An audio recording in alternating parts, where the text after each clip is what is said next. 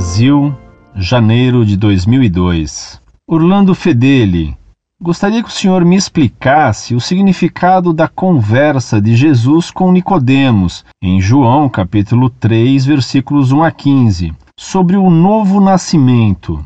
De que maneira a igreja procede para que uma pessoa possa nascer da água e do espírito? Por que quem não nascer não poderá ver o reino de Deus? Quando uma pessoa é nascida da água e do espírito. Obrigado.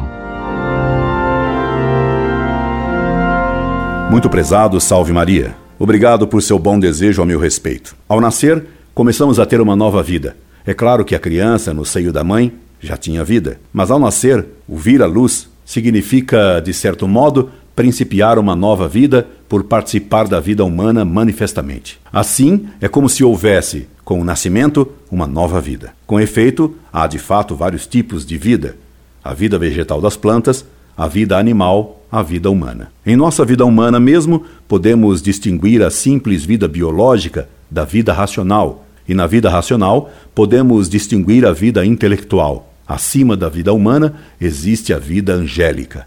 E finalmente Deus que é a vida. Ora, Deus bondosamente concedeu a Adão o dom de participar da vida divina, de participar da vida da própria divindade. Essa participação da vida divina foi dada a Adão gratuitamente, sem mérito, pela pura bondade de Deus e por isso se chama graça santificante. Por meio dessa graça santificante, Deus passou a habitar na alma de Adão. Não entenda que Deus passou a fazer parte de Adão. Deus não passou a ser um elemento constitutivo de Adão apenas habitava em sua alma. Faço-lhe duas comparações para que você compreenda melhor. Se colocamos um ferro no fogo, ele fica em brasa. O fogo entra no ferro, mas o ferro continua ferro. O ferro adquire apenas duas qualidades naturais do fogo, a luz e o calor, mas continua a ser substancialmente ferro. Assim, Adão, ao receber a graça santificante, a vida de Deus em sua alma, Adão continuou simples homem, mas, participando da vida divina,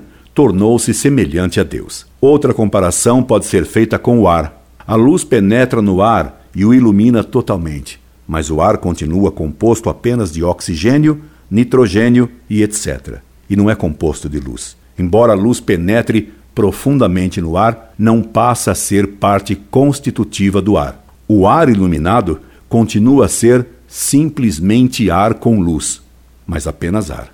Adão perdeu a graça santificante, a vida de Deus em sua alma quando ele pecou. Pôde recuperá-lo pelo arrependimento perfeito, tendo em vista os futuros méritos de Cristo, mas não pôde entrar no céu até que Jesus pagasse efetivamente a dívida do pecado do homem através da redenção pela cruz no Calvário. Foi a redenção de Cristo no Calvário que nos obteve de novo a possibilidade de recebermos a graça santificante a vida divina na alma pelo batismo. Se voltamos a perder a vida divina na alma pelo pecado mortal, recebemos-la de novo pelo sacramento da confissão. A vida divina em nós é então a graça santificante que recebemos no batismo, porque no batismo recebemos uma vida que não tínhamos.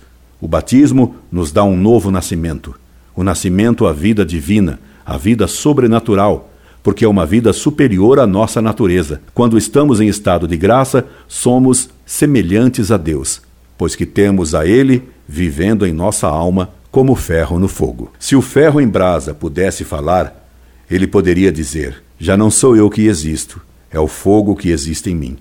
Como São Paulo disse: Já não sou eu quem vivo, mas é Cristo que vive em mim. Quando estamos em estado de graça, Deus vive em nossas almas, e tudo o que fazemos então fazemo-lo com Cristo, e por isso tudo o que fazemos em estado de graça tem valor infinito por causa de Cristo Deus, que vive então em nossa alma. Quando pecamos, perdemos essa vida divina, perdemos a semelhança com Deus. Daí o horror do pecado. Quem peca recusa ter a Deus em sua alma, expulsa Deus de si por amor a uma criatura. O pecado nos faz perder a vida divina em nós pela graça. Daí o pecado ser chamado de mortal. Ele dá a morte à nossa alma. Por isso Cristo Senhor disse a Nicodemos que era preciso nascer de novo pela graça do batismo para uma vida superior, a vida divina, através da água, do batismo e do Espírito Santo, cujos dons e carismas nos são concedidos ao mesmo tempo que a graça santificante, quando somos batizados. É isto que significa então nascer de novo, nascer para a vida eterna. Esperando tê-lo esclarecido, coloco-me à sua disposição para esclarecimentos ulteriores. Incorde e aso sempre, Orlando Fedeli.